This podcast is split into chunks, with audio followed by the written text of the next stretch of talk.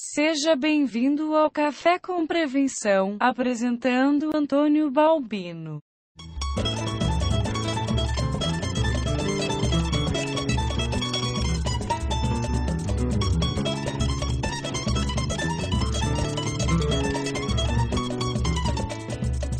Seja muito bem-vindo a mais um Café com Prevenção, o seu podcast que fala sobre prevenção de perdas, gestão de riscos e auditoria. E hoje temos um convidado especial. Viemos a São Paulo, aqui na sede da Gunebo, para entrevistar o seu Luiz Sambugaro, especialista na área de prevenção de perdas. Seu Luiz, é, sem revelar a idade, né? Claro. Quantos anos o senhor tem de prevenção de perdas, experiência? Olha, eu diria que na área de, de, mercado, de marketing como um todo, tem 40 anos. E desses 40, hoje já posso dizer 20 de, na área de prevenção de perdas. E ela chegou aqui por acaso, na realidade, porque quando eu parei de trabalhar nas empresas multinacionais que eu trabalhava, na área de marketing, fui convidado a participar aqui da, da sociedade, do, do desenvolvimento dessa nova empresa que surgia e fazendo parte de marketing na, nessa área aqui. E fui mordido pela mosca. Aquilo é um negócio que você acaba gostando, acaba vendo. E eu tinha uma vivência, mesmo pela área de marketing, dos problemas que aconteciam nas empresas que eu trabalhava, principalmente naquilo que era furto interno, fraudes, etc., que lá aconteciam nas empresas e que naquela época não tinha nem como administrar o que fazia, acontecia. Você chamava a polícia, advogado, delegado, etc., e tocava a coisa para frente. Quando eu entrei aqui com esse objetivo de fazer com que as coisas acontecessem no marketing de uma área nova, que é a prevenção de perdas, isso acabou juntando as duas coisas e criando um, um, interesse, eu diria até acima do normal, para quem vinha dessa de uma área. Se estava querendo fazer marketing, e teoricamente quem faz marketing faz marketing de qualquer tipo de segmento de mercado. Isso aqui era um segmento novo, era quase que uma exclusividade de uma única empresa no Brasil, que era líder mundial e líder no Brasil já há 15 anos antes de nós começarmos. Então isso tinha uma, um desafio muito grande. Como competir com uma empresa dessa, como desenvolver produtos para atender esse mercado, e isso criou realmente uma tremenda uma oportunidade. Né? E a colaboração e a participação de toda uma equipe por trás que souberam me ensinar adequadamente a coisa. E hoje, eh, depois de 20 anos, a gente aprendeu muito, inclusive com os clientes. Esse feedback do cliente é o que faz agregar cada vez mais e trazer mais soluções, né? Porque é ele que está vivendo na prática ali e sabe onde o calo está apertando, né? E justamente com relação a isso, eu tenho uma pergunta que, que talvez até a gente não possa nem responder num podcast só, mas a gente tem sempre os pontos mais importantes, que, por exemplo, quais foram as mudanças mais importantes que a gente teve durante essa sua entrada na área de prevenção de perdas até hoje? É, quando a gente fala em, em feedback ou para o público geral, o retorno de informação do, do cliente, ele é extremamente importante para você, primeiro, aprender saber quais são as dificuldades reais que o cliente tem e que soluções você tem se você as tem. Então, uma das coisas mais importantes se você não tem solução, é não enrolar o cliente é, indicar para ele onde ele encontrar a solução para aquilo que ele precisa. E aí você vai ganhando credibilidade e aí o feedback é sempre maior ainda, porque ele só vai dar a informação dele para você se ele confiar em você. Então você tem que gerar um, uma, uma confiança nele para poder fazer e obter as informações que você precisa para voltar para ele com, com soluções. Algumas empresas menores, mesmo internacionais, começaram a entrar e a crescer ia trazer algumas soluções um pouco diferenciadas. Nem que fosse uma cor diferente, nem que fosse um tamanho diferente, etc. Mas podem ser soluções mais adequadas. Então, quando você tentava vender um produto, mesmo que fosse mais barato do que aquele que era do concorrente, a pergunta sempre é: não, prevenção de perda não justifica. Uhum. Não dá, porque é muito caro, não sei o quê, uh, os preços são absurdos, uh, uma etiqueta custa tanto, uma antena custa tanto, uh, o meu furto é baixo, na realidade ninguém sabia quanto era, uh, inventário pouco se fazia, ou não tinha uma gestão profissional. Então, essas desculpas eram sempre em função básica do preço. O segundo fator importante naquela ocasião, que fazia com que a utilização de produtos de tecnologia para a defesa de, do varejo nas perdas, é de que nós tínhamos uma inflação extremamente elevada e que não havia, na, quando você entrava num shopping, uma mesma mercadoria, com três lojas vizinhas uma da outra, a mesma mercadoria tinha três, quatro preços diferentes. E você não sabia dizer se aquilo era alto, baixo, caro, se era diferença de preço ou não, e mudava de manhã para de tarde. Se passava de tarde, era outro preço. Então, o, o dono da, da empresa, se ele perdesse lá 10 calças jeans, que representasse lá mil reais, ele simplesmente aumentava 5% a mais no preço e ninguém ia perceber essa diferença de preço, porque a inflação comia isso em 24 horas. Então, para que, que ele ia gastar dinheiro, que era, entre aspas, gastar o que ele fazia nessa época, para botar antena, botar etiqueta, fazer prevenção de perdas, botar câmera, se nada justificava financeiramente. Né? E não, tinha, não havia uma cultura, não havia um interesse. E a inflação justificava qualquer coisa, justificava o fracasso da venda, justificava o lucro adicional, justificava tudo. Né? Qualquer gerente conseguia se safar de qualquer problema usando a inflação como tema. Esse era o segundo ponto. E o terceiro ponto era de que a profissionalização das pessoas que trabalhavam na área era muito baixa. Então, uh, não era um processo educativo, não era, era praticamente uma. As, pessoas, as empresas que usavam já uh, produtos técnicos de tecnologia para prevenção de perdas, ou elas tinham origem multinacional, então eram grandes empresas já que vinham de fora, que tinha, já tinham essa cultura de fora e passavam a usar. Então tinha alguns próximos ou de relacionamento da direção isso aqui que acabavam usando também. E obviamente isso teve um mercado extremamente significativo. Foram 20 anos de, de introdução, mas que mesmo assim não passava de 5, 7, 8, 10% do mercado utilizando o, esse tipo de produto. Quando nós entramos no mercado, que éramos relativamente novos, a origem também foi uma empresa nacional, que tinha que competir com uma multinacional, com a grande vantagem que nós tínhamos na ocasião, que era de fazer o que era necessário, do nosso modo, do jeitinho brasileiro, uhum. para atender o mercado brasileiro. Fosse no aspecto de design, fosse no aspecto da, da, da, dos materiais a serem usados, na forma de oferecer isso para o cliente, etc. Por exemplo, quando se visitava um cliente, a equipe naquela ocasião levava uma, uma antena de demonstração no seu tamanho normal. Tudo aquilo que eles falavam que acontecia com os produtos concorrentes que estavam no mercado e que ninguém dava bola, a gente sentava na frente do cliente, ligava a antena na tomada e era como se fosse um plug and play. Ela começava a funcionar e o cara testava, ele ia para trás da parede, ele funcionava, ele ligava outra tomada, ele ligava a rádio, ele fazia um monte de coisas que você nem imaginava que ele fosse fazer para ver se funcionava. E funcionava. Você já quebrava aqui um paradigma que era esse troço só funciona se for um tremendo um técnico por trás disso, que fique duas horas lá fazendo, que tem que fazer um contrato de manutenção e de assistência, não sei o quê. Nós quebramos a espinha dorsal de uma das argumentações mais fortes que tinha concorrência nesse aspecto. Quando dali para frente, nós começamos a ter uma possibilidade e o mercado foi mudando em função disso. A concorrência teve que mudar o seu approach, sua forma de, de comunicar, de falar, de fazer. Na parte de tecnologia, ela evoluiu também muito rápido, desde o tipo de material utilizado, quando você entrava numa loja, você via uma loja que tinha uma, uma frente bonita, o cara, o indivíduo gastava milhares de, de reais, ou de cruzeiros, ou cruzados, seja o que for, para montar uma loja, fazia uma frente maravilhosa, aí botava uma prancha de surf na frente da loja dele com uma, com uma antena. Um negócio horroroso, feio para chuchu. Era, era uma briga com os arquitetos. Os arquitetos não queriam nem saber de falar em prevenção de perdas. Eles desrecomendavam a prevenção de perdas. Porque era como você entregar para sua namorada um brilhante embrulhado num papel jornal. Olha aquilo lá e fala, pô, esse cara então, né? Esse negócio era feio, funcionava? Lógico que funcionava, como continua funcionando até hoje.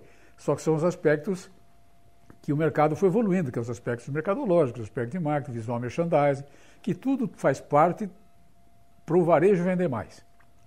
Então, como fazer a prevenção de perdas sem interferir no visual merchandising, sem interferir no custo significativamente do cliente e como se adaptar aos vários tipos de necessidade. Porque cada cliente, cada loja, cada segmento de mercado tem uma necessidade diferente. Verdade. A tecnologia, ela é boa? Ela é boa. Ela funcionava? Sempre funcionou. A diferença é como você a utiliza. E até hoje é assim com qualquer tecnologia. Ela está a seu serviço e não para derrubar, para criar dificuldades ou criar problemas. Então mudou a tecnologia nesse sentido. Ela tornou mais eficiente, ela facilitou nos aspectos de, de, de utilização dos tipos de materiais mais nobres. A tecnologia evoluiu tanto que saiu de lá de trás para um, um, um, celular de, que chamava do caixotão, que ficava uhum. um tijolo na, na orelha, para hoje um negócio que você fala no bolso pequenininho, sem nada, um Bluetooth, etc, etc. E um nano, uma nanotecnologia, onde um chip hoje eh, não tem nem comparação com aquilo que era antes. Verdade. Então, o, o, vão entre as antenas melhorou muito, pode pôr menos antenas por, por vão do que você tinha que pôr antes. O tamanho das antenas pôde ser diminuído, porque a tecnologia conseguia captar o sinal muito mais efetivamente, não da nova tecnologia, mas da renovação da tecnologia. E as etiquetas rígidas, que era aquela que você, quando punha para experimentar, distorcia a camisa, porque ficava pendurada uma etiqueta que você não conseguia pôr direito na roupa, por etiquetas muito menores e muito mais bonitas, até etiquetas uh, com design próprio, que hoje em algumas lojas usam na Europa, com, com identificação específica, não sei o quê, parecendo um botão mais do que um, do uma, que um, um item de segurança. etiqueta, um item de segurança e até uma etiqueta com olho, que é, um, na realidade, um, uma microcâmera que está na etiqueta junto com a etiqueta. Então, a evolução foi extremamente significativa num curto espaço de tempo. Isso tudo uh, fez com que não apenas o interesse, mas a necessidade, quando a inflação deixou de existir, então as, os, os varejistas tiveram que passar a olhar mais para o seu concorrente e passar a reduzir custos e não se aumentar preço para ganhar dinheiro. Porque eles não podiam mais simplesmente aumentar o preço, porque ele aumentava o preço e ele pedia para a loja do. Então eles tiveram que começar a olhar para trás. E quando ele vai olhar para trás, uma das coisas principais é o seu custo administrativo, é o seu custo financeiro, é o seu custo operacional. E cada um desses é um ralo de perda. Não é só o furto, é todo aquilo que está dentro do, processo de operação da loja, tem um ralo existente nele que em alguma coisa você pode melhorar alguns centavos, que no fim do dia, quando somar cada centavo de cada setor da empresa, ele fez uma bela de uma economia. Somado aos furtos, isso representa uma mudança significativa. Cálculos que se faziam antigamente, que são válidos até hoje, se você, a cada percentual de perda que você tem, a cada item que você perde, você precisa de 10 outros para repor pelo lucro gerado por esses 10 itens para repor apenas aquele que foi furtado ou que foi perdido ou que foi extraviado, seja lá o que for, uma perda, seja ela que perda de que tipo for. Você tem que considerar também que se você contratou um funcionário, é um excelente funcionário, um excelente gerente, mas por maus tratos ele foi embora e você gastou nele dois anos de treinamento, a perda que você tem nisso aqui é às vezes incomensurável. Uhum. Você teve uma queda de venda nos primeiros dois meses quando botou um gerente novo você acha que o cara não é bom, mas ele é bom, simplesmente uma adaptação, etc. Mas esses dois meses é prejuízo pelas perdas que você teve decorrente do maltrato que você fez no funcionário. Tudo isso são fatores de perdas que devem ser considerados quando você está fazendo uma, uma análise do que fazer em prevenção de perdas. Essa evolução, então, foi extremamente significativa. E isso veio favorecer muito, tanto o pequeno como o médio, como o grande varejista.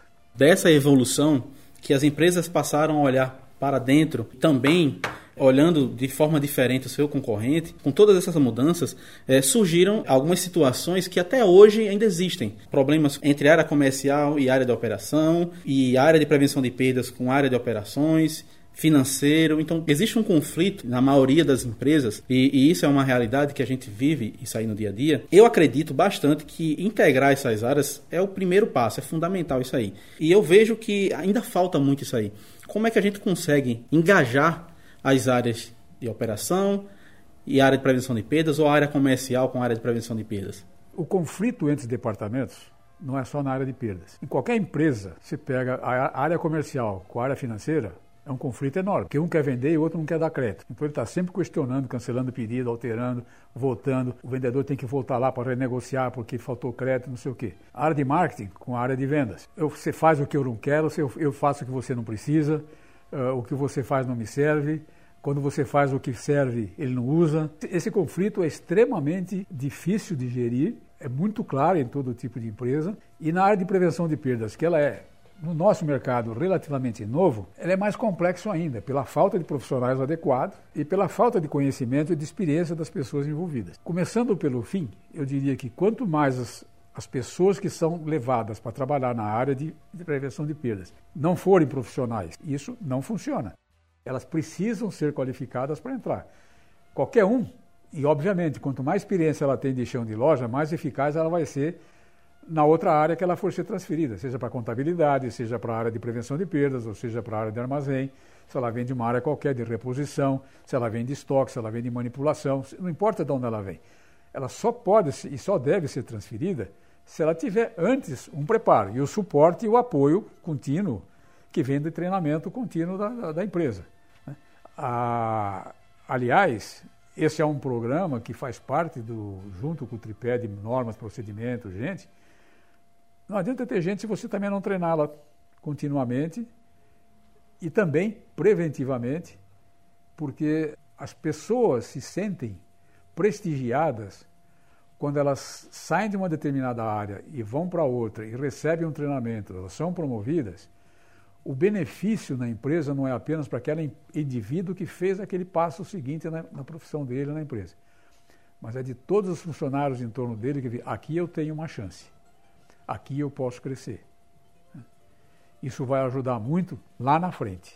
Agora, o fundamental de tudo isso, e a única forma de mudar, é aquilo que eu falo sempre, que é prevenção de perda só funciona top-down, ou seja, de cima para baixo. Se a empresa, seu gestor máximo, seja o presidente, seja o dono, seja o diretor de operações, seja o sócio majoritário, se ele não aceitar de que perdas é um problema na empresa dele e que não é só furto, mas que é perda financeira, que é estoque exagerado, que é falta de mercadoria, que é produção desperdiçada, que é caminhão que devia fazer entrega está quebrado na oficina e não trocou de motor porque faltou mil reais ou ele não quis fazer porque podia esperar um mês, mas deixou de entregar e o cliente começou a reclamar. Enquanto o dono da empresa não chegar à conclusão de que isto é importante para a empresa dele, você pode botar o melhor profissional na função de gestor de perda, que na organização como um todo não vai funcionar.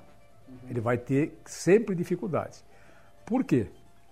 Porque, como o exemplo vem de cima, todo gestor, por pior que ele seja, ele sempre faz uma reunião de vez em quando. E nessa reunião ele vai trazer vendas, marketing, uh, procuradoria da empresa, enfim, financeiro, etc. E ele começa sempre uma reunião perguntando como é que foi venda. O cara de venda vai falar 45 minutos numa reunião de meia hora. Não vai dar tempo, porque ele é um vendedor. Ele vai vender a operação dele. Ele não vai dizer que ele perdeu, ele não vai contar de que ele tinha que faltou mercadoria. O que aconteceu de errado, ele não vai falar nunca. Ele vai se vender como bom vendedor que ele é. Se o, o líder não é um elemento que está preocupado com o todo e com, a, com, o detalhe da operação, ele não pergunta para ele quanto você deixou de vender porque só tinha azul, porque nós faltou vermelho naquela semana. Se ele não fizer essa pergunta, o cara jamais vai responder. Ele não está preocupado com isso. Para ele seria mais uma justificativa. Por isso que eu não vendi. E não uma preocupação, eu poderia ter vendido mais. Ninguém vai perguntar para ele, para o financeiro, por que, que nós estamos com 30% das vendas uh, sem receber. Há mais de 90 dias. Porque o sujeito vendeu mal, não aprovou crédito, a campanha de vendas foi extremamente agressiva e não se preocupou com o retorno. Não há essa preocupação e vai tocando a reunião desse jeito. Tem um camarada lá sentado no finzinho da mesa, num canto lá escondido, de prevenção de perdas. Faltando dois minutos para a reunião, eu falei assim: Ah, João, você é da prevenção de perdas. Você tem alguma coisa para falar? Quanto você gastou esse mês? Ele dá o tom e o espírito da coisa já do negócio. Quer dizer, se ele deu essa importância ao indivíduo que está no cantinho, perguntando quanto ele gastou, o que, que ele fez, para os outros todos ele é simplesmente um gastão. Ele não contribuiu com nada. Se esse indivíduo não tiver experiência e não for aquele camarada que tem a personalidade, que ele diz, não gastei um tostão, investimos apenas 200 reais esse mês aqui, trocando um negócio no PDV, pegamos 10 clientes roubando e recuperamos 150 reais em mercadorias. E na reposição de mercadoria, teve duas semanas que faltou produto, eu avisei o gerente e levaram três dias para repor a mercadoria no estoque. Se ele não tomar essa atitude, ele jamais será reconhecido pelo grupo. Então, é a, a, a postura do gestor de perda, seja ele que nível tiver, e se aquele que está no primeiro nível não der a ele o apoio, o recurso e os instrumentos necessários, ele nunca vai ser respeitado pelos outros, ele sempre vai ser um problema. Então, na hora que ele.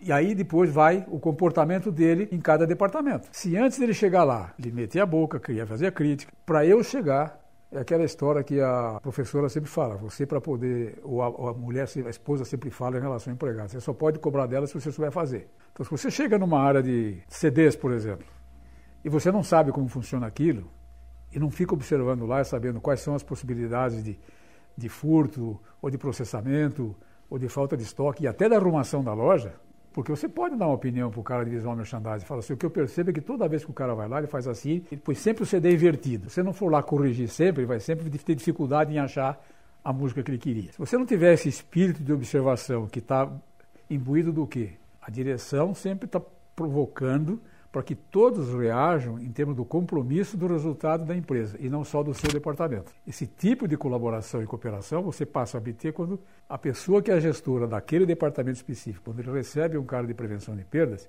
ele passa a deixar de receber e passa a solicitar a presença dele. Escuta, eu vou lançar, e isso devia ser um princípio na colocação da estratégia do presidente da empresa. Prevenção de perdas é estratégia, não é serviço da empresa. Porque a hora que eu vou montar a loja, a hora que eu vou montar um CD, na montagem, quando o arquiteto é chamado para discutir, o cara de prevenção de perdas deveria estar junto.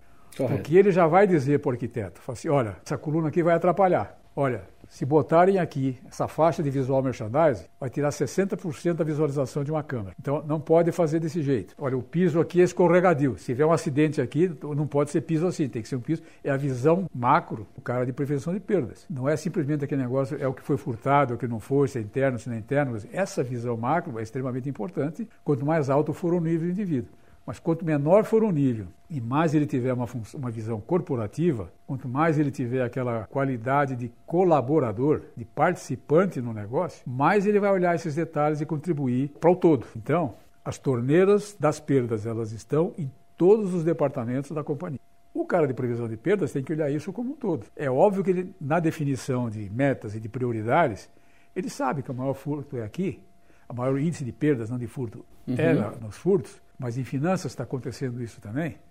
Quantos estão, por exemplo, vamos dizer que você tenha um caixa, um fluxo de caixa extremamente favorável. Se o seu financeiro não está preocupado com a sua rentabilidade, ou a contas a pagar não está, e ela tem um, um, boleto a pagar que diz assim: vencimento dia 30 sem desconto, vencimento dia 15, 10% de desconto. Se ele não está imbuído do espírito do conceito, ele vai preocupar pagar dia 15 ele vai pagar dia 30. Verdade. Está programado para pagar dia 30 porque é o vencimento máximo que ele tem. Quanto que ele perdeu numa operação dessa? Ele perdeu de, de 1 milhão de faturamento, ele perdeu 10% de desconto, 100 mil. Quanto ele tem que vender para ganhar 100 mil de lucro? Então, isso é um problema de perdas? É um problema de perdas. É um problema do gestor de prevenção de perdas? Não. Mas ele pode, na reunião, fazer comentários desse tipo e obrigar o dono a cobrar o cara de finanças esse tipo de coisa, ou ter uma orientação sempre dessa, de olhar todos os pontos da empresa, aonde extrair o melhor para que ele possa e consiga reduzir as perdas.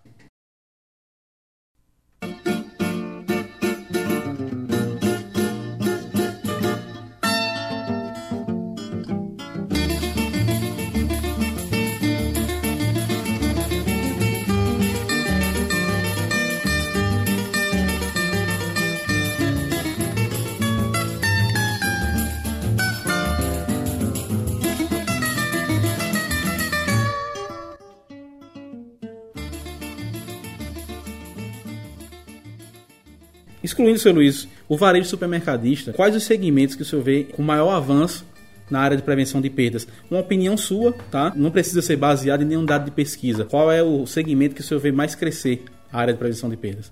Olha, um crescimento que, que explodiu na área de prevenção de perdas foi farmácia. Como tudo que evoluiu no varejo, antigas farmácias brasileiras, elas eram simplesmente vendedoras de remédio e medicação.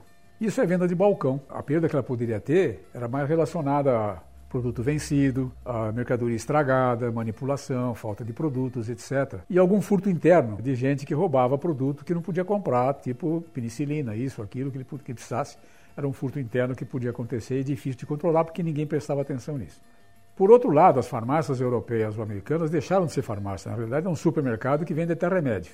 E essa evolução de cinco anos para cá no Brasil cresceu muito e ela vem acelerando esse processo de crescimento. Com isso, elas passaram a ter uma preocupação, até por uma relação de causa e efeito, porque o seu volume de perdas começou a subir assustadoramente, porque ela passou a ter coisas ali que estavam expostas a um processo de tentativa de furto, seja na, na área de venda de, de alguns insumos específicos, tipo perfumaria, alguns medicamentos que passaram a ser fora do balcão, tipo comprimidos, tipo comprimido para dor de cabeça e outras coisas que não tem, não precisam de receita, mas que é só você passar, pegar aquilo enfiar no bolso e ninguém vai ver.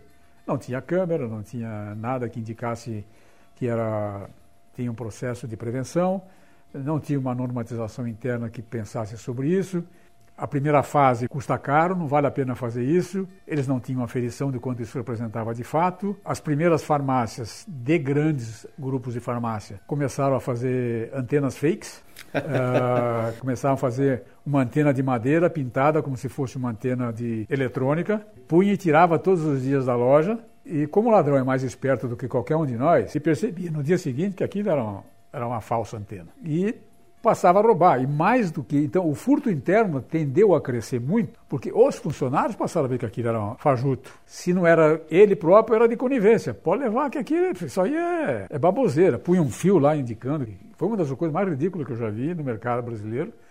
Eram aquelas farmácias usando uma antena de madeira, fazendo de conta que era uma antena. Então, a farmácia foi um dos segmentos que mais evoluiu nesse curto espaço de tempo, praticamente do nada, para desde uma simples colocação de câmera até um tipo gate de, do procedimento, processo todo no, no, no caixa. Um outro setor que cresceu, calçados, por exemplo, que era um item até difícil de, de, de proteger para na hora de experimentar. Já existia um processo de que era expõe sempre o pé esquerdo, não põe o direito, nunca põe os dois pés na, na vitrine, não sei o quê. Tem sempre um processo desse tipo que era para evitar a perda. Mas quanto mais passou a ser o calçado exposto para o sujeito experimentar e o autosserviço que começou a aparecer de calçados também, começou a, a, a se tentar melhor opções. E isso foi favorecido, no caso do calçado, pelo tamanho das etiquetas. No exterior, isso foi beneficiado e aqui também pela tecnologia a custo magnético, que eram as etiquetas bem menores, embora elas fossem mais facilmente violáveis ou podiam ser mais facilmente retiradas, mas elas poderiam, de outro fato, algumas empresas de calçados de alta qualidade começaram a ter incorporada no seu próprio processo de produção dos calçados essas etiquetas. Sim. Então isso foi criando uma cultura e hoje calçados é, é, é uma das áreas que mais se utilizam também de proteção eletrônica.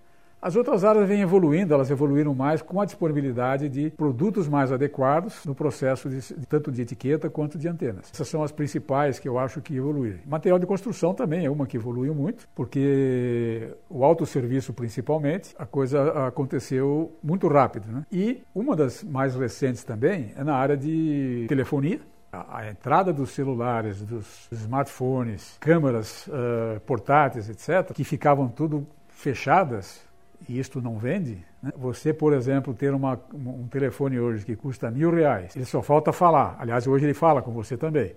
Mas eh, se você deixar ele guardado, ele quer pegar mil reais, ele quer tirar uma fotografia da namorada para ver se funciona, ele quer ver a cor, ele quer ver o, um vídeo, ele quer testar a coisa, a ferramenta com todos os as ferramentas que ele dispõe. Se aquilo está fechado, ele vai passar e vai olhar e o impulso não vai, ele não vai esperar o cara abrir a vitrine para fazer, etc. Então, por exemplo, a tecnologia que, é, que surgiu, que é o pedestal eletrônico, a forma de expor o produto hoje, que é o interativo entre o próprio aparelho e uma, uma tela que te dá informações, que compara produtos, etc., tornou isso não um instrumento de perdas, mas um instrumento de marketing. O, o controle hoje de prevenção de perdas para os, os equipamentos de telefonia, de, de eletrônicos, ele é sensacional como instrumento de marketing. Quer dizer, quem deveria comprar, pagar, orientar é a divisão de marketing e não a divisão de, de prevenção, de prevenção de perdas. Aliás, eu acho que isso vale para câmeras e vale para isso. Eu acho que são duas áreas onde se existe um conceito de perda na empresa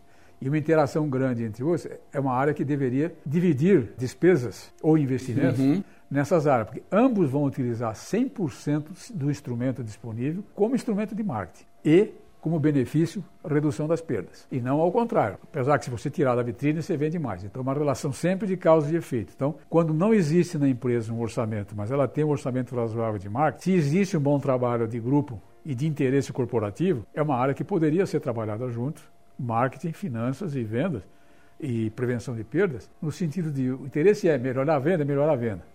Quanto custa isso? Oh, eu preciso fazer isso aqui, preciso mudar o balcão. O balcão é visual merchandising. Eu preciso melhorar a proteção. Ele tem que ser exposto. Quem? Isso é prevenção de perdas.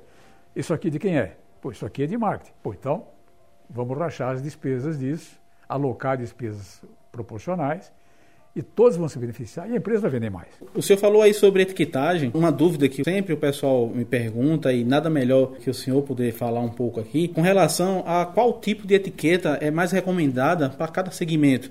Tipo, a gente tem as etiquetas magnéticas, etiqueta de rádio, alguns já utilizando aí RFID, mas qual é o tipo que o senhor aconselha para cada segmento? ela está diretamente relacionada a, ao tamanho da mercadoria, por exemplo, a um conceito básico que é o seguinte: tudo que é rígido se protege com etiqueta mole. Tudo que é mole se protege com etiqueta rígida. Então, tudo que é tecido, roupa, o mais conveniente são ainda as famosas bolachas, as famosas etiquetas rígidas. Por quê? Porque ela tem uma durabilidade quase que eterna, tem pelo menos 10 anos de durabilidade. Tecnicamente, elas são muito mais evoluídas em termos de tamanho e de eficácia hoje. E a etiqueta que vai na roupa, ela é mais facilmente eliminada do processo de furto. Ele pode cortar a etiqueta, ele pode fazer, ela vai ser roubada igual. A etiqueta rígida, isso não acontece, é bem mais difícil no processo de furto. Ela pode ser usada? Pode. Sempre que você tenha procedimentos, normas de controle adequados, se você usar uma etiqueta mole numa roupa, numa roupa como etiqueta uh, de, que vai no próprio tecido, que vai em algum lugar da, da roupa e ela é permanente, como por exemplo orientação de tirar, de cortar quando chega em casa, ou de fazer,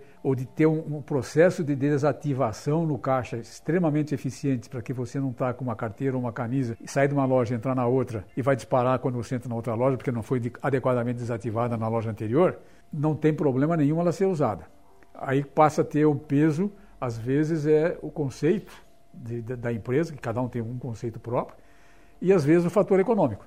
O que, que é mais econômico dentro do processo daquela empresa na gestão dela. Quando você vai, por exemplo, a etiquetagem na fonte, o processo de etiquetagem na fonte, obviamente, ele é muito mais fácil com etiquetas da, da, tecnologia custo magnético do que com etiqueta rígida. Uma você tem que ter um processo de, de reverso, que é você fornece etiqueta rígida, vai para a loja, retirou da roupa, volta para a produção para ser usada novamente. Você ganha na economia de utilização, em quantidade de volume, mas você tem esse, esse trâmite todo aqui, que dependendo da empresa, do porte, da situação toda, ele é mais complicado do que um outro que você simplesmente entrega a etiqueta custo magnético para o fornecedor, ele coloca e vai embora com a roupa. Uhum. Então, uma é quase que permanente, a outra é consumo vivo. Ou seja, a cada peça vendida é uma peça usada, é jogada fora. Então, esse balanço não é apenas técnico, tem que ser técnico e econômico. E pesar na empresa, de acordo com o porte, com o interesse, já com o que ela tem no parque dela instalado, se é mais vantajoso usar uma coisa ou outra. É, para a gente não perder o gancho, né, falando um pouco de tecnologia, e a gente vê aí várias empresas já utilizando e mostrando alguns cases é, é a questão do controle numerário, a questão da gestão de numerário. Quais são os maiores benefícios de você fazer uma gestão de numerário através de cofres inteligentes, por exemplo? A questão de numerário é uma coisa que também vem evoluindo significativamente. Eu me lembro de uma ocasião que uma empresa tentou eliminar o caixa, por exemplo, e colocar uma máquina de autosserviço, quando pouca se falava nisso, empresa varejista brasileira de confecção. Você fazia a compra, o vendedor emitia o, o, boleto e você, ou com dinheiro ou com cartão, ele ia junto com você com o pacote na mão, ele ia até a máquina, ele inseria o cartão, ele fazia o pagamento, ou pagava em dinheiro e ele recebia o troco. Isso é uma evolução há 10 anos atrás, mais ou menos, sei lá eu quanto, mas mais ou menos isso muito grande. Não funcionou. Ele tinha problema com o vendedor, uh, ele tinha problemas com o cliente, perdia um tempo enorme, porque nenhum dos dois sabia operar direito a máquina. Então é um problema combinado aí de uh, treinamento, de orientação, de conceito, de cultura, um monte de coisa envolvida no processo. E a outra coisa é quanto você mexe com dinheiro, quanto você mexe com, com cédula, quanto você mexe com cartão, quanto você mexe com cheque. Naquela época, talvez 60%, 70% da operação dessa empresa fosse com cheque principalmente cheque pré-datados. Então, isso complica a operação de um monte de jeito. O cheque, felizmente, ele praticamente hoje quase que não, não existe mais cheque. Né? Uh, cheque pré-datado vem diminuindo muito. Poucas lojas hoje ainda usam cheque pré-datado. Obviamente, lojas menores, lojas do interior, algumas casas, ainda continuam usando cheque pré-datado, porque a administração dele é extremamente complicada. Se questiona muito na, na gestão de numerário, pô, mas ainda se fala, ainda mexe com moeda, mexe com dinheiro vivo. As informações de Banco Central, as informações de loja, que acima de 60% ainda é dinheiro vivo, e quanto mais você vai para o interior do estado, do país, mesmo nas capitais, mais de 60% ainda é movimento com dinheiro. Tem regiões, por exemplo, mesmo aqui em São Paulo, quando você vai, como a, a nossa chamada região aqui do, do, do, centro de Santo Amaro, que é um, é, um, é um centro popular ali, o faturamento é absurdo daquela região lá e 95% é dinheiro. Então, como, como trabalhar esse tipo de coisa, colocando na mão ou na responsabilidade do gerente da loja o controle, a gestão, a manipulação desse dinheiro. Obviamente as coisas evoluíram de tal forma na tecnologia de que começou-se com um pequeno cofre que se botava lá e guardava dinheiro no cofre, o sujeito chegava lá com uma arma, pegava e levava o cofre embora. Né?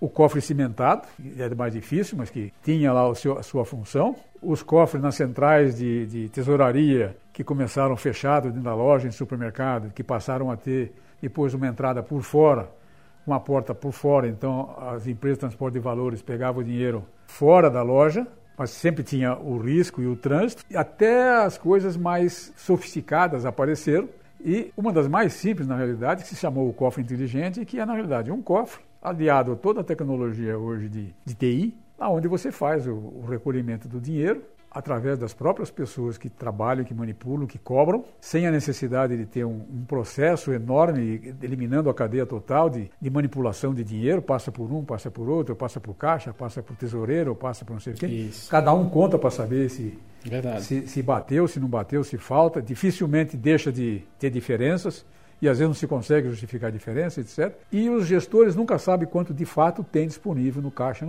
Antigamente, eu diria que esse processo tinha uma necessidade, no tempo da inflação, como não se, não se vendia tanto prevenção de perdas, mas o negócio do varejista era dinheiro e não vender produto. Por quê?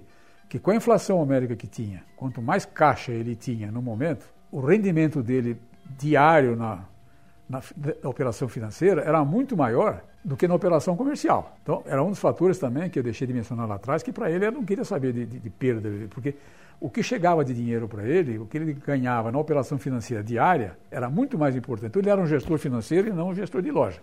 Isso, de, de novo, foi diminuindo, mas a evolução com cartões de crédito, os cartões de loja, mesmo assim, o mexer com dinheiro não deixou de ser significativo. Então, a, a introdução do cofre e depois do cofre inteligente fez com que a responsabilidade fosse menor dos gestores da operação de loja e que ele tinha um instrumento disponível na loja para ter uh, o controle absoluto da operação dele de caixa. E, simultaneamente, no mesmo dia, na mesma hora, o gestor financeiro, o banco, a empresa de transporte de valor, dependendo do, do processo que ele se utiliza, ter essa informação. Se antes ele ganhava dinheiro na operação financeira diariamente, hoje esse dinheiro é menor, mas ele ganha na operação de compra e venda do que ele faz quanto mais caixa ele tem. Então ele pode obter descontos maiores pagando o cash, ele tem, porque ele, ele sabe administrar melhor, pode administrar melhor o fluxo de caixa dele, ele pode verificar Uh, comparativamente, o que era difícil para ele fazer isso antes, que áreas ou que regiões dá mais movimentação com dinheiro, que preocupações ele tem que ter mais na região A, B ou C,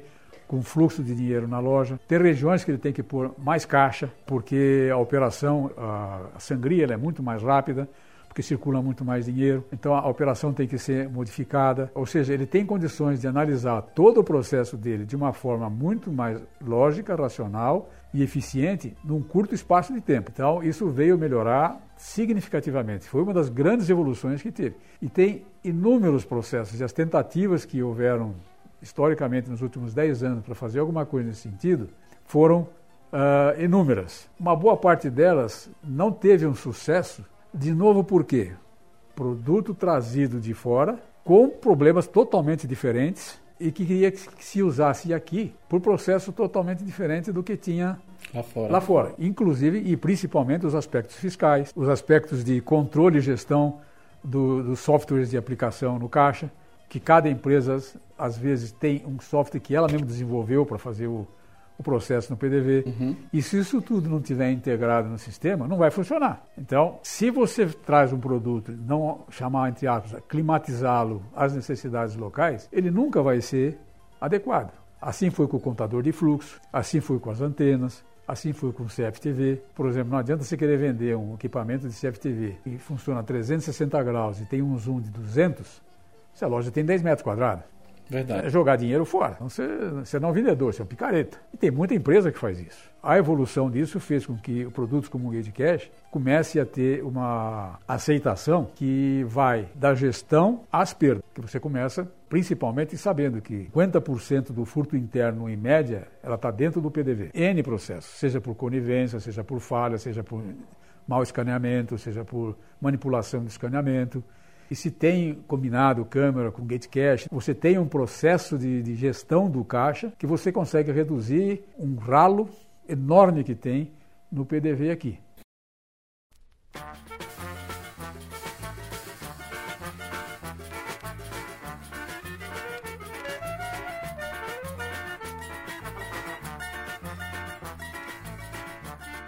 É, falando sobre o Gate Cache, como o senhor acabou de mencionar aí, com um sistema que monitora, que a, acompanha as vendas. É importante o ouvinte saber que é um sistema onde você consegue, é, ao mesmo tempo em que a mercadoria é registrada, você tem acesso à imagem. Você consegue entender quando o operador de caixa deixa de escanear um produto, que é o que a gente chama de subescaneamento, e você consegue é, mapear e entender qual foi o problema ali, se foi um erro, se é simplesmente alguém querendo se beneficiar, que é o famoso furto interno, é, se teve uma participação em, conluio com alguém de fora, e a gente está vendo aí uma grande procura, na verdade, de soluções que consigam monitorar o subescaneamento, que vem a ser, um, acho que há muito tempo, um dos maiores problemas é, do varejista, porque é, depende muito do profissional que vai estar ali no, no, PDV e isso dificulta muito a gestão. É tipo você ter uh, um açougueiro, que é um técnico naquela área, onde você possivelmente não tem 100% de assertividade no rendimento dele. Então, é, é, são processos que, que complicam bastante. E o Gatecash consegue te dar as ferramentas necessárias para você conseguir monitorar. Nesse processo todo, Gatecash é uma tecnologia, diria, avançada, eficiente, mas de novo eu volto ao conceito básico, ou seja, prevenção de perdas ou qualquer outra coisa se faz com gente, tecnologia, normas e procedimentos, basicamente. Quando você faz isso, você pode ter o melhor instrumento possível à sua disposição, mas se você não tiver gente qualificada, treinada e objetivos claros e definidos e procedimentos do que fazer, como conferir e o que corrigir, é jogar dinheiro fora. Então, no caso do, do, do Gate Cash, aquilo que você mencionou, que é uma das características que eu acho que é fundamentais e principais, que é a, a visualização da operação e até do TIC com a nota fiscal e o POM fiscal, e isso está integrado fiscalmente e gerencialmente lá no, no back-office, faz com que isso se torne uma ferramenta extremamente útil, uh, desde que desde que alguém lá atrás vá olhar isso e ao olhar isso ele tem que ter a experiência e o olho clínico para ver o que para enxergar o que ele está vendo, enxergar o que ele está procurando. Se puser alguém lá de recurso humano para olhar o que está passando no caixa, ele não vai ver nada. Mas se você pedir ao cara do recurso humano olhar aquilo e dizer assim, eu quero que você me veja o comportamento do caixa, ele vai te dar três ou quatro pontos assim, você precisa melhorar a treinar o seu caixa, porque ele está tendo esse comportamento. Ele não dá bola para o cliente quando pergunta, ele fala isso, fala isso, fala aquilo. Então você está usando o GateCash para uma outra coisa. Não tem nada a ver com prevenção de perdas. Você está olhando ele como comportamental do cliente. Aí você pega para o elemento de prevenção de perdas, para ele olhar o GateCash e diz assim para ele: ele já foi treinado, ele sabe que o, aqueles pontos básicos que você já definiu, que são os pontos chaves de que precisam ser observados, ninguém compra 10 cervejas passando uma por uma por exemplo, aquele exemplo que foi dado no Congresso ontem. Passa o pacote. Por que, que tem uma por uma passada? Será que foram 10 pacotes que passaram e registrou uma unidade de, uma cada? unidade de cada? Então, passou, ou, por exemplo, ele pode dizer assim: toda garrafa de uísque, 12 anos que passar, tem que chamar a atenção e voltar o clipe para olhar o que, que aconteceu. Foi o preço certo, se foi a marca correta que está no ticket e no negócio. Por exemplo, é comum no furto interno o sujeito comprar um ventilador que pesa 5 quilos e custa 30 reais. E lá dentro, se ele abre a caixa do ventilador, bota um computador que pesa 5 quilos, vai passar um computador por um ventilador.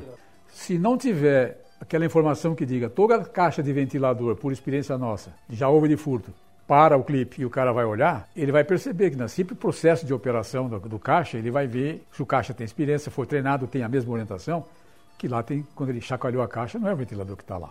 Ou, por exemplo, cabe 250 calcinhas dentro de uma caixa de ventilador, de sutiã, seja lá o que for. Então, e é muito leve eu passar a caixa. Uhum. Uma coisa está errada. E isso eu vejo quando eu estou fazendo compra, que tem caixas que, quando elas fazem alguma operação, principalmente eu vejo isso fora no exterior. Vai passar uma caixa, às vezes ele abre a caixa para ver o que tem dentro. Por quê? Porque aquele item é um item que já está considerado como item importante de, de, de observação, porque já aconteceu internamente. Aí aquela relação de causa e efeito. Tem experiência, experimenta. Muda o software. Altera o critério. Aumenta um item mais de observação.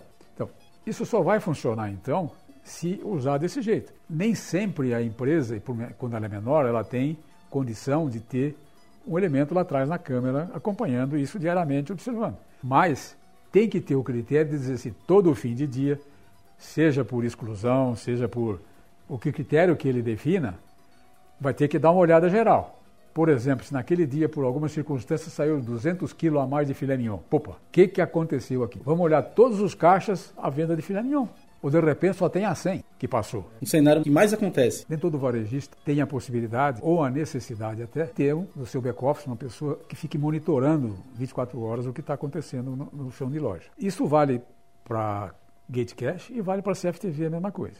É, tem a necessidade, é um instrumento enorme que tem disponível Aquelas observações que eu falei para o GateCast em relação a comportamento, Para a CFTV é igual ou maior ainda, porque eu diria que 70% da capacidade do que está armazenado, daquilo que foi filmado na CFTV, seja domo, seja tube-câmera, ou seja qualquer tipo de câmera, tem um enorme potencial de material para ser utilizado na gestão de operação, no treinamento de equipe, além de qualquer outro monitoramento. Arrumação de loja, eh, movimento de loja, etc, etc, etc. No Gate Cache, particularmente, onde ela tem uma possibilidade de usar em qualquer tipo de ambiente ou de tamanho de loja, e não tendo essa possibilidade de tá, ter uma pessoa que verifique toda hora isto, embora seja importante de que o dono numa loja pequena, se ele tem, de que ele faça isso de vez em quando e que alguém faça isso, mas hoje já existe a possibilidade de ver e usar terceiros para fazer isso. Por exemplo, hoje nós temos o monitoramento à distância, aonde nós mesmos fazemos a avaliação e acompanhamento das lojas que têm instalado um Gate Cache. Então, aquilo que aquele funcionário estaria fazendo na loja de vez em quando, nós vamos estar fazendo isso lá o tempo todo e vai estar sendo avisado quando acontecer alguma coisa fora do normal ou que precisa ser corrigido, seja ela de ordem, por exemplo, é, você fez um, uma campanha de venda de cartão de crédito da própria loja e pede ao caixa de que ele ofereça sempre, se ele tem cartão de crédito da loja, não tem se ele não quer fazer um. Você inicia uma campanha dessa, informa o PDV, informa o, o gerente da loja, informa todo mundo, e de repente um caixa vende 10 por dia, 90% dos caixas não vende nada, não consegue vender um cartão. Você vai olhar o seu Gate Cash e você vai ver que 90% não ofereceu o cartão. Não é que eles não, não foi comprado, ele não foi vendido. Então você pode voltar, orientar, chamar a atenção da equipe, retreinar, botar metas e etc. fazer.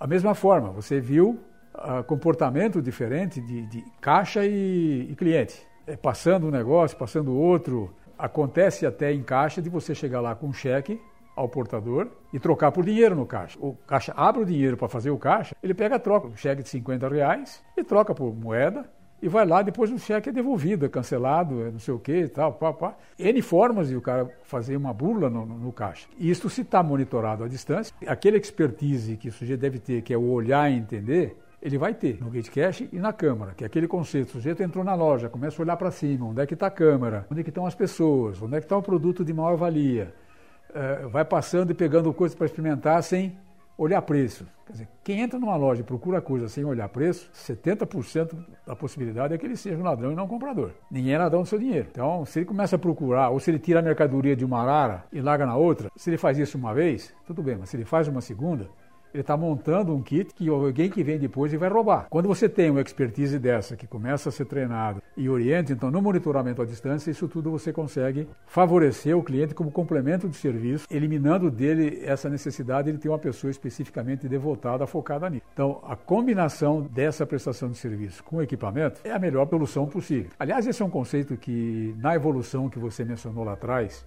que a gente estava discutindo, que era de como começou e como é hoje, uhum Lá atrás nós vendíamos produto e hoje nós vendemos soluções. Ou seja, dentro daquela filosofia de que uh, a gente percebeu de que você chegava lá, o que você tinha oferecendo não é o que o cliente precisava, a gente começou a mudar não só os aspectos do o que produzir, como produzir, como atender aquele camarada. Então, meio que eu diria até sem querer, você começou a, a perceber de que o negócio não era vender produto, que era o que todo mundo vendia, era vender para ele uma solução. E naquela época, uma das coisas que nos favoreceu muitíssimo, principalmente nas grandes empresas, foi de que, de repente, chegava uma empresa e dizia para você, pô, eu preciso de 150 etiquetas para produzir essa jaqueta de couro que nós vamos experimentar se vai ou não ser lançada, que eu não sei se vai dar certo na loja lançar isso. E não quero botar esse monstrengo que vocês têm vendendo aqui hoje. E nós chegávamos aqui, íamos seja na internet ou nas participações que sempre nós fomos em todas as feiras internacionais para avaliar o que tem de importante, que poderia ser trazido, aclimatado para cá etc.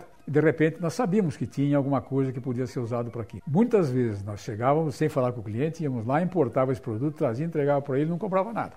Falei assim, ó, para essas 150 experimentais, se você for funcionar, se funcionar, vocês nos reportam isso, se vocês forem começar a colocar em todas as lojas, nós passamos a importar para vocês. Então, esse tipo de atitude é que fez com que, na venda de soluções e no interesse em levar o cliente para ele o melhor do que ele precisa para que ele possa vender mais, e fazer disso uma parceria com ele, que foi que fez a, evolução de chegar onde nós chegamos hoje, de acabar recebendo um prêmio da principal empresa no setor de prevenção de perdas na pesquisa última que saiu do, do varejo brasileiro.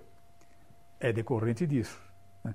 Não é simplesmente porque vendeu mais barato ou porque vendeu mais. Não, muito pelo contrário. O produto é caro, é barato. Você vender, tentar vender o Mercedes para quem só pode comprar Volkswagen, é caro para o chuchu. Se vender um Volkswagen para quem só quer comprar Mercedes, é ridículo. Tudo é uma relação de, de, de, conhecer o cliente, saber o que ele precisa e ter o produto que ele precisa. Sem dúvidas. E é importante frisar também, o Gatecast ele tem um diferencial. O que mais impacta no meu ponto de vista pela prevenção de perdas. A, a maioria dos sistemas que, que a gente tem aí de monitoramento, você define os produtos de alto risco e no, no momento que você registra esse produto é que ele vai dar sinal de alerta, esse tipo de coisa. É, e ele não necessariamente consegue identificar o próprio subescaneamento, a passagem do produto sem ser escaneado.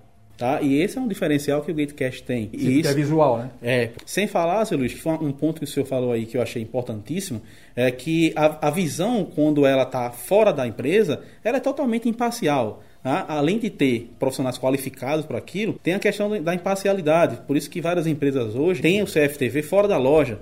Porque muitas vezes você tem a pessoa monitorando o CFTV, onde ele tem a, alguns colegas, amigos que trabalham na empresa, e às vezes ele não quer ele não expõe o cara, entendeu? E às vezes até pior, ele, ele vai e avisa aquele profissional que ele está sendo investigado. Ó, oh, tu está tá sendo investigado. Então é importantíssimo para esse critério da imparcialidade que seja fora da empresa.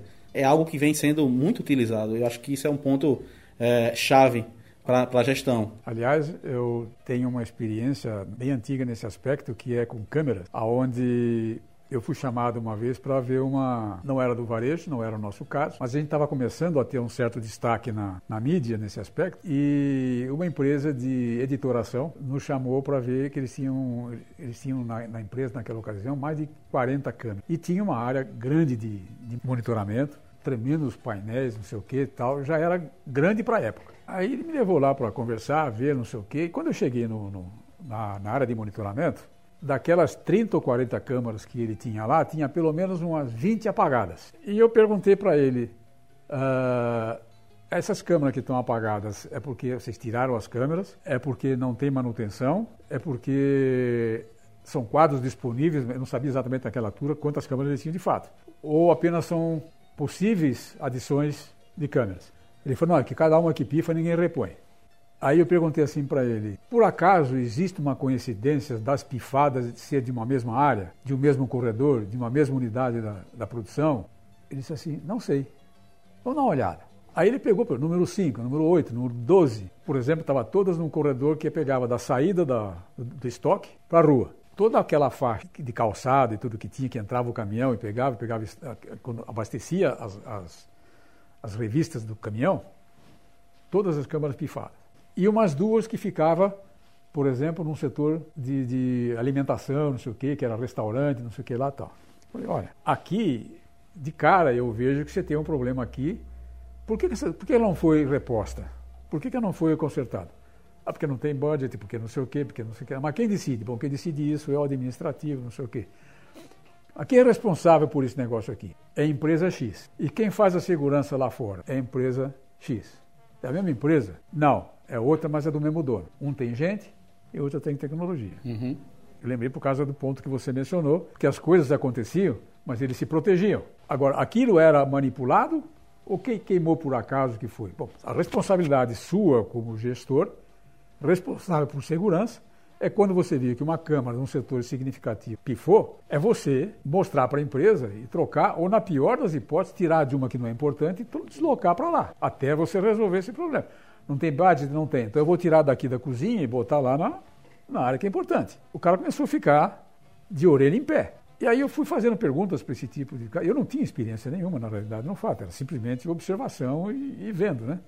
Aquilo que era óbvio para mim, né? Aí eu dizia assim você sabia que a câmera ela só enxerga aquilo que, ela, que você a vê? Porque se você não a vê, ela também não te enxerga. Se você não está vendo, é porque ela não existe. Se você entra num ambiente, você procura e não acha a câmera, é sinal que ela também não está te vendo, a não ser que ela seja disfarçada, descaracterizada e que você não consegue identificar. Mas se você observar, você vai ver.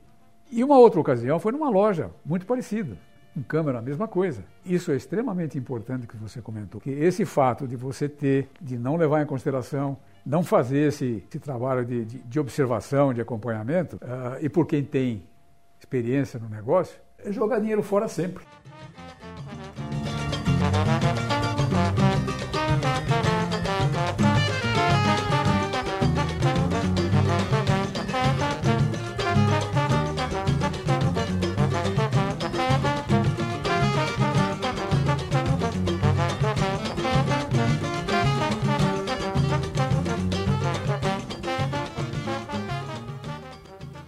Seu Luiz, temos um problema no setor varejista que eu acredito que não, não difere muito nesses últimos anos aí. Vem mudando, mas muito pouco ainda, acho que a passos lentos que é a questão da, de como você conseguir reter talentos dentro das empresas. A gente sabe da dificuldade que é ter profissionais bem qualificados na área de prevenção.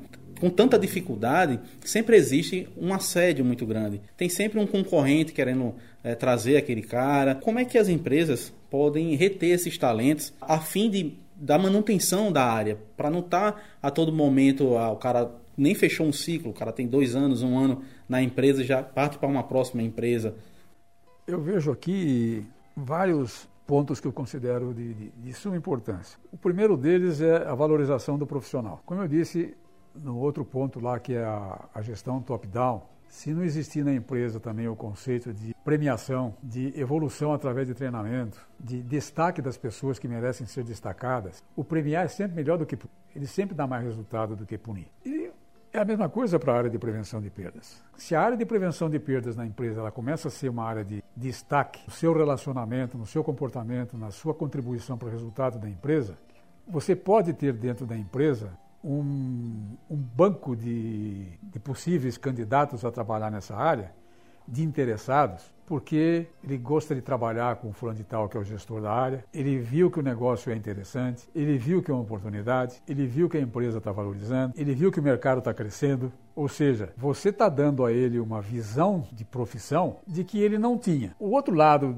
da medalha disso é o risco que você está criando e treinando uma pessoa para um concorrente. Não tem a menor dúvida disso. Mas entre você correr o risco de 50% perdê-lo por ser bem treinado e ter um despreparado para cuidar do seu negócio, é melhor você correr o risco e tratar de fazer alguma coisa que o mantenha na sua empresa. Uhum. O outro fator importante que eu acho é não esconder o bom funcionário nem do mercado. O que, que eu quero dizer com isso? Vai ter um evento de prevenção de perdas? Manda esse cara ir lá.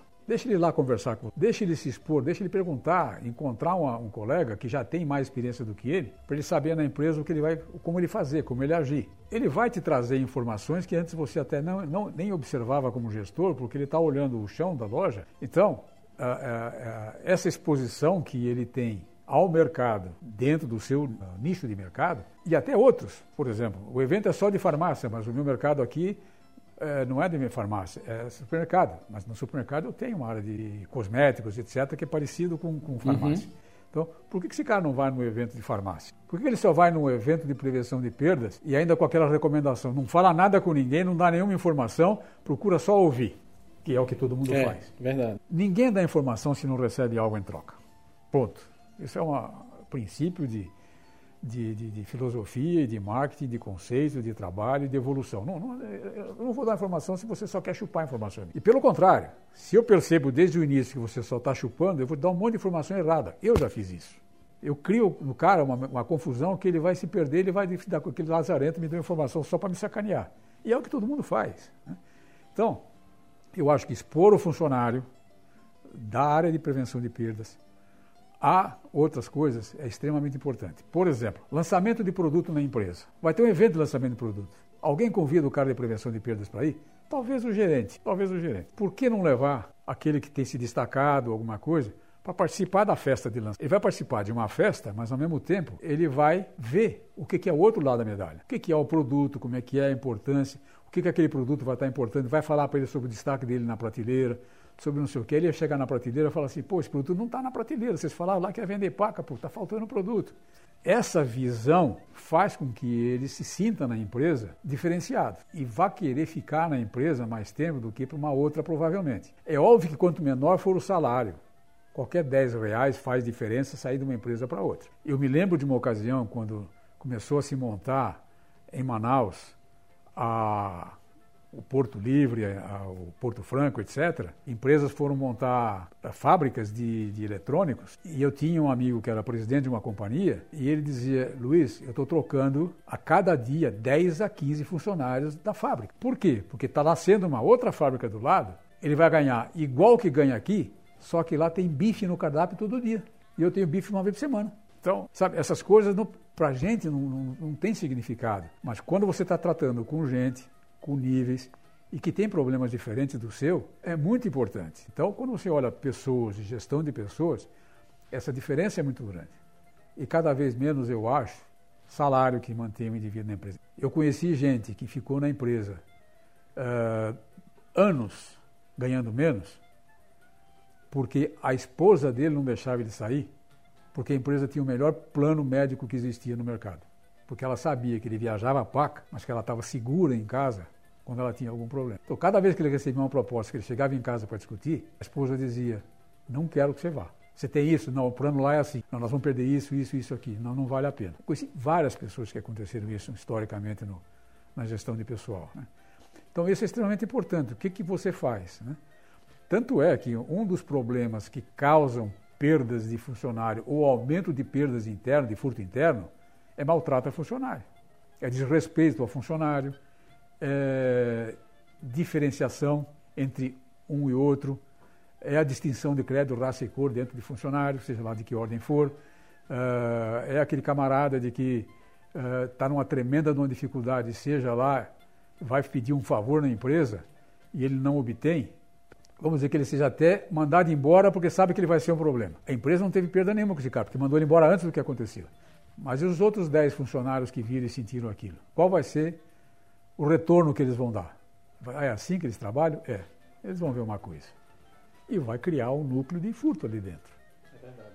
Então, isso vale para a prevenção de perdas ou para qualquer funcionário. A forma de reter o funcionário é 90% é como ele é tratado, como ele é trabalhado, como ele é visto dentro da organização e como ele enxerga o futuro dele dentro dessa empresa. Da mesma forma como você promover um cara diretor porque ele é um bom vendedor, você vai jogar um cara fora, provavelmente. Vai ser um péssimo diretor e você vai perder um funcionário que nunca mais vai ser reposto na área comercial.